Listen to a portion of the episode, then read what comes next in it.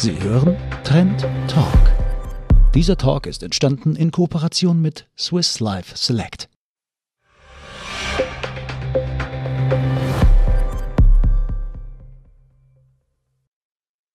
Herzlich willkommen, meine Damen und Herren, zu unserer Gesprächsreihe Trend Thema. Es soll heute um die Zukunft gehen, um die finanzielle Zukunft, auch um das Thema Altersvorsorge. Wir leben ja in einer Zeit, wo sich gerade viele Weisheiten und Gewissheiten ein bisschen in Luft auflösen. Sparen lohnt sich. Dieser Satz ist eine dieser Gewissheiten, die so angesichts langer Jahre von Nullzinsen nicht mehr gelten. Darüber möchte ich heute mit meinem Gast, Christoph Obererlacher, sprechen. Er ist Geschäftsführer des Finanzdienstleistungs- und Beratungsunternehmens Swiss Life Select in Österreich. Herr Obererlacher, als Finanzberater sind Sie ja eine Art Seismograph, könnte man sagen, für die Befindlichkeiten und Einstellungen der Menschen zum Thema Geldanlage. Hat da sich durch Corona was geändert? Sie haben schon recht, wir haben ungefähr 40.000 Gespräche im letzten Jahr geführt mit äh, Herrn und Frau Österreicher und äh, haben schon gemerkt, dass sich durch Corona schon das Verhalten verändert hat. In welcher Form? Naja, einerseits sind die Sparquoten gestiegen, also es war wenig Gelegenheit zum Geld ausgeben, Urlaubsreisen sind ausgeblieben hauptsächlich, auch Restaurantbesuch und so gesehen hat Herr und Frau Österreicher mehr Geld zur Seite gelegt für die Zukunft. Hm. Heißt höhere Sparquote, heißt das, dass das äh, Bewusstsein, das Sparbewusstsein, die Risikovorsorge gestiegen ist oder ist es eher der Mangel an Gelegenheiten gegeben, gewesen, das Geld auszugeben? Begonnen hat es mit dem Mangel an Gelegenheiten und irgendwann haben die Herren Frau Österreicher gemerkt, dass es vielleicht ganz gut ist, auch mal sich die Zeit zu nehmen, die man jetzt auch gehabt hat, weil am Wochenende war dann weniger los, man ist zu Hause gewesen, hat gemerkt, am Konto ist dann mehr Geld bei vielen zumindest äh, zur Verfügung gestanden und äh, da hat man sich überlegt, was kann ich denn damit machen? Wie lege ich es denn vernünftig zur Seite? Und äh, im Sparbuch war wenig möglich. So gesehen hatten wir, hatten wir viel äh, Gesprächsbedarf. Ja. Ist das Interesse aus Ihrer Wahrnehmung, auch als Beratungsunternehmen, ist das Interesse an, an Geldanlage, an Vorsorge gestiegen? Oder ist es eher ein bisschen fatalistischer geworden, dass die Leute sagen, okay, der nächste Virus kommt eh und dann ist eh wieder alles ganz anders. Eigentlich brauchen wir keine Gedanken machen. Wie würden Sie das einschätzen? Ich persönlich schätze so ein, dass äh, der Virus jetzt ja hoffentlich langsam äh, am Ausklingen ist. Äh, ich denke auch, der Herr und Frau Österreicher sind mittlerweile optimistischer. Insgesamt denke ich, dass Herr Frau Österreicher merkt, dass er sich am allerbesten selbstbestimmt auf sich selbst verlässt. Mhm. Keiner weiß, wie die Politik in fünf oder zehn Jahren entscheidet. Wir wissen, dass der Staat mehr Schulden hat nach Corona. Das wissen wir alle. Und die Frage ist, bei diesen vielen Pensionisten, die dazukommen, die noch lange leben, ob der Staat das alles leisten kann oder ob er dort Abstriche machen muss. Und wenn sie selbst vorgesorgt haben, dann haben sie Kapital und sind selbstbestimmter. Was empfehlen Sie den Leuten denn? Ähm, zuerst mal ein Gespräch zu führen und einmal über die Zukunft zu reden. Also äh, ich, ich, gehe nie so in ein Gespräch rein, dass ich ein Produkt empfehlen würde, weil wir selbst als Swiss Life Select, als Finanzdienstleister haben ja keine Produkte, wir suchen aus dem Markt aus. So gesehen ist es zuerst mal notwendig, über die Strategie zu reden. Also zum Beispiel ähm, plant man irgendwann, irgendwann vermietet in Eigentum zu gehen zum Beispiel. Oder ähm, ist dann irgendwann ein Auto, Urlaub geplant oder die Kinderausbildung, Studium oder ähnliches. Und wenn man die Strategie klar hat und weiß, wann man den Geldbedarf hat, dann überlegt man, welche Produkte und welche Lösungen oder welche Investments passen am besten dazu. Mhm. Herr Oberlacher, wenn man jetzt sagt, Sparen lohnt sich nicht mehr, das ist ja eine Gewissheit eigentlich, der, mit der wir noch aufgewachsen sind. Äh, wenn man jetzt sagt, wer spart, ist eigentlich der Depp. Macht das was mit der Gesellschaft? Verändert das Gesellschaft? Ähm, wenn man es versteht, ja. Und zwar, wenn Sie ein Sparbuch nehmen, heutzutage mit kaum mehr als 0% Zinsen und äh, das zehn Jahre liegen lassen und Sie haben 100.000 Euro drauf, wird durch den Kaufkraftverlust, Inflation, werden Sie ungefähr noch um 85.000 Euro einkaufen können in der Folge. Das verändert natürlich vieles. Oder wenn Ihr Nachbar sagt, okay, ich habe äh, mich äh, strategisch ausgerichtet, habe überlegt, welche Möglichkeiten gibt es denn breit zu streuen und hat vielleicht 15, 20 Prozent mehr daraus gemacht in zehn Jahren, was ja gar nicht so viel ist. Dann ist die Differenz 30, 40.000 Euro. Das verändert schon vieles. Mhm. Werden wir konsumfreudiger? Sind die Menschen konsumfreudiger und denken weniger an, an Geldanlage und an Vorsorge? Oder ist es umgekehrt, dass die Leute durch, durch Corona sich da auch mehr Gedanken machen und sagen, hups, ich sollte mir vielleicht Gedanken machen, auch über meine finanzielle Absicherung in späteren Jahren? Es gab weniger Gelegenheit zum Geld ausgeben, das hatten wir schon besprochen, aber Amazon oder ähnliche Unternehmungen haben sich gefreut natürlich. Ähm, aber es ist mehr, äh, die Sparquote ist deutlich gestiegen. Also früher hatten wir vielleicht 7, 8 Prozent oder auch schon mal weniger, jetzt deutlich über 10 Prozent, also teilweise doppelt so viel zur Seite gelegt. Und natürlich ist dann auch die Fragestellung schon, wie ist es denn, wenn der Staat sich nicht so darum kümmern kann, weil gewisse Unsicherheit hat es ja gegeben. Ja, ja. Wie gehen Sie mit dem Thema Risiko um? Um eine halbwegs vernünftige Rendite zu erzielen, muss ich ja bei der Geldanlage mehr ins Risiko gehen. Mhm. Sparen bringt nichts, Anleihen bringen praktisch auch nichts. Äh, davor scheuen ja viele Leute zurück. Wie gehen Sie damit um? Die Frage ist ja, was, welches Risiko verträgt man denn auch? Also welche Schwankungsbreiten?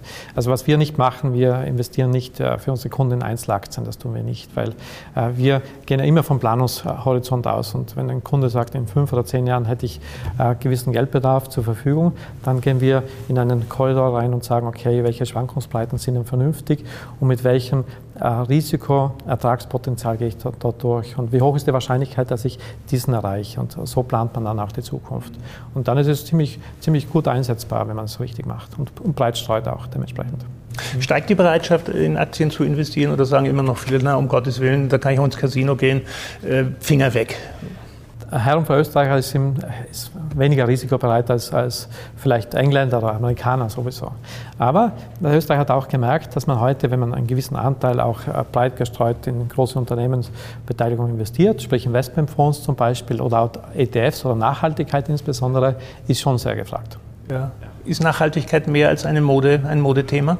Ich würde sagen, es ist eine Kultur auf die man sich einlässt und wo man sagt, okay, äh, natürlich macht es Sinn, in nachhaltige Investments zu investieren, weil es eigentlich im Sinn der Sache liegt, dass man auch was, vielleicht sogar was Gutes tut damit, äh, aber auch wo die Money flows, äh, wohin das Geld geht, mhm. dort wird auch in der Regel werden auch die Kurse steigen. Das muss man auch mhm. sehen. Mhm. mhm. Jetzt hatte das Thema, das Wort Vorsorge enthält ja das Wort hauptsächlich den Stamm Sorge. Ist jetzt Vorsorge nur was für Ängstliche?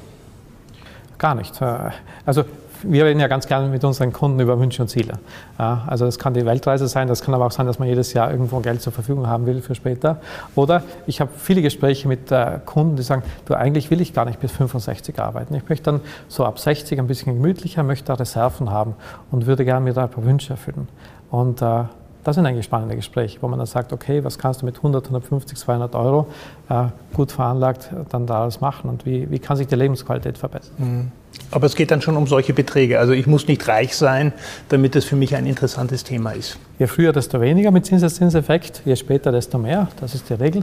Äh, aber früh mit kleinen Beträgen zu beginnen, macht durchaus Sinn, ja. Sie haben das Stichwort Zinseszins äh, genannt, Herr Obererlacher. Ich habe eine OECD-Umfrage dazu gelesen, wo rauskommt, dass die Hälfte der Österreicher nicht wissen, was das bedeutet. Leben die meisten, man muss es so hart fragen, in einer finanziellen Unmündigkeit? Zinseszinseffekt bei 0% Zinsen am Sparbuch oder knapp darüber findet ja nicht statt sozusagen. du meinst, Sie meinen, da muss man es nicht wissen, weil es eh nicht gibt? Also da ist man nicht beteiligt, muss man sagen. Aber wenn es dann 3, 4, 5 Prozent aufwärts ist und langfristig verdient man ja an den Märkten durchaus, durchaus mehr. Also die langfristigen Entwicklungen sind doch 7, 8, 10 Prozent im Schnitt über lange Jahre.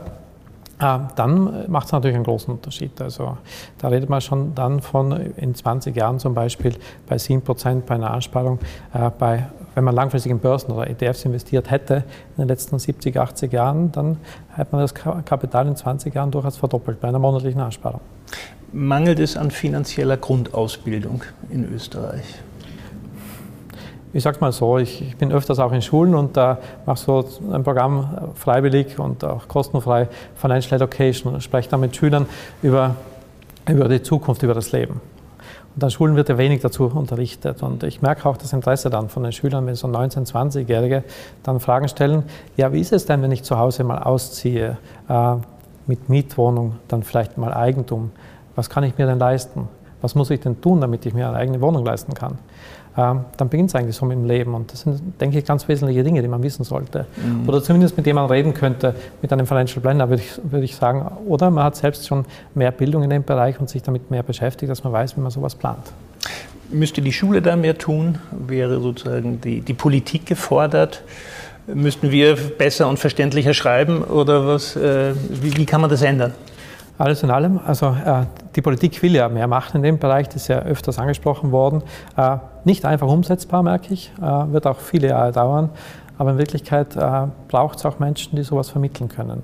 Mhm. Und so einfach ist es ja nicht. Mhm. Ähm, auch mal zu wissen, wie wirkt ein Zinseszinseffekt, wenn ich heute 100, 200, 300 Euro zur Seite lege. Was kann ich mir in fünf oder zehn Jahren leisten? Wie viel Anzahlung brauche ich für eine Wohnung? Und wie würde dann die Finanzierung ausschauen? Ähm, was passiert, wenn meine Miete weiter steigt bis zur Pension und die Pension dann fällt und die Miete aber weiter steigt? Was bedeutet das für meine Lebensqualität? Das sind alles Dinge, die, die man beantworten muss in der Frage. Mhm.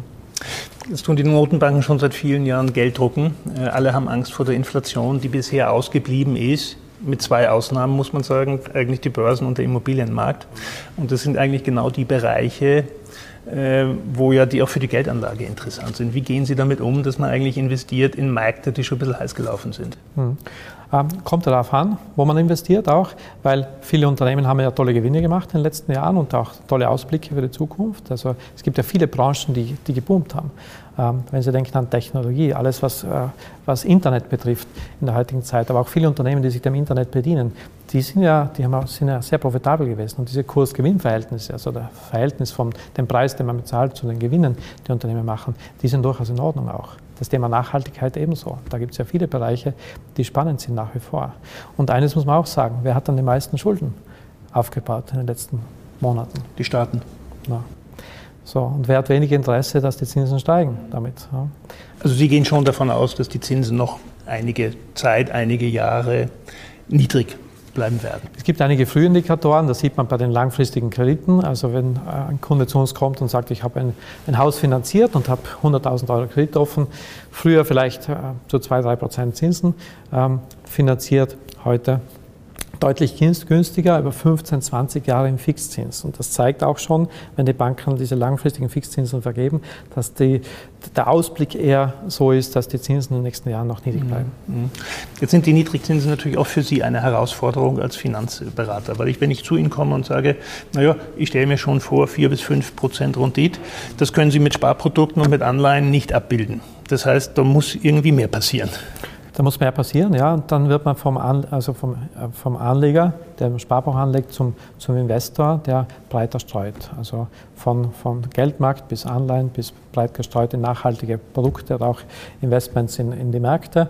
Äh, breit gestreut in der Regel, so dass man wirklich ein groß, großes Risiko ähm, äh, dementsprechend nicht eingehen muss, sodass man breit gestreut ist und auch dementsprechend agiert, wenn die Märkte auch mal nach unten tendieren, dass man auch Risiko rausnehmen kann. Mhm. Sie decken das, bilden das über Fonds ab? Oder Unter anderem auch, auch über Fonds, aber auch wir haben auch eine Vermögensverwaltung im Haus. Ab gewissen Summen kann man dort auch wunderbar investieren, wird sehr diskretionär auch veranlagt dementsprechend, genau auf die Kundenbedürfnisse und auf die Risikobandbreiten, die der Kunde auch verträgt und sich auch vorstellen kann, wird genau abgezielt. Wird die Gesellschaft ein bisschen auseinandertreiben äh, und sich unterteilen in die Leute, die sich für ihre Geldanlage interessieren? Und sozusagen versuchen, mehr aus ihrem Geld zu machen und denen zu sagen, ja, ich kenne mich eigentlich nicht aus, ich lege es auf Sparbuch und zuschauen, wie es weniger wird. Also gibt es da sozusagen, wird das eine größere Kluft? Naja, wenn Sie so beginnen als, als Schüler dann mit 19, 20 Jahren so über die Zukunft nachzudenken und dann weiterdenken bis 60, 65 und wenn Sie dann einen Unterschied machen und sagen, Sie haben das ganze Leben 100, 200, 300 Euro, vielleicht mal mehr, auf Sparbuch gelegt und hätten alternativ investiert, breit gestreut in Investments. Natürlich macht das einen großen Unterschied. Wir reden da nicht von 20.000 oder 30.000 Euro, wir reden in der Regel von viel, viel mehr Geld. Natürlich macht das einen kulturellen Unterschied dann später auch, auch für die Familie. Ähm, und da geht, da geht äh, das Brett auseinander, klar. Mhm. Und das ist eigentlich schon möglich ab, ab, geringen Beträgen, wenn wir da von 50 oder 100 Euro pro Monat reden, wenn man früh genug anfängt. Ja, weil natürlich immer so ein bisschen mitschwingt und sagt, naja, Vorsorge, Geldanlage, das ist nur was für Leute, die eben viele tausend Euro überhaben und die anlegen können. Monatlich anspannen ist sowieso deswegen auch spannend, weil wenn die Kurse auch mal an den Märkten fallen, kauft man ja günstig Anteile nach. So gesehen ist diese Teile dazwischen ja auch ganz, ganz hilfreich, wenn man längerfristig spart. Ähm, man beginnt einfach mal mit kleinen Summen. Das geht ab 50, 100 Euro los und später bei der nächsten Lohnerhöhung oder vielleicht bei der nächsten Gehaltssteigerung legt man auch wieder einen Teil davon zur Seite. Und so funktioniert es dann schon im Laufe der Zeit. Und ich habe viele Menschen gesehen, die dann plötzlich überrascht waren, wie sie in 10, 15 Jahren schönes Vermögen aufgebaut haben. Mhm. Meine deutsche Freunde sagen immer zu mir, es ist kein Wunder, dass du in Österreich lebst. A, kannst früher in Pension gehen und B, kriegst du in der Pension mehr Geld. Ja, das ist natürlich eine Gemeinheit, das ist nicht der Grund, warum ich in Österreich lebe. Aber Tatsache ist natürlich, dass in Österreich das Pensionsantrittsalter äh, relativ niedrig ist das Faktische noch viel niedriger ist und dass doch im Vergleich zu Deutschland österreichische Pensionisten ungefähr 500 Euro im Monat mehr kriegen. Ist also das Thema Altersvorsorge dann wirklich so dringend, wie Sie immer tun? Kommt auf die persönliche Situation natürlich drauf an. Also man kann damit rechnen, dass man ungefähr 30, 40 Prozent weniger äh, Pensionseinkommen bekommt vom Staat als Einkommen, wenn es gut geht.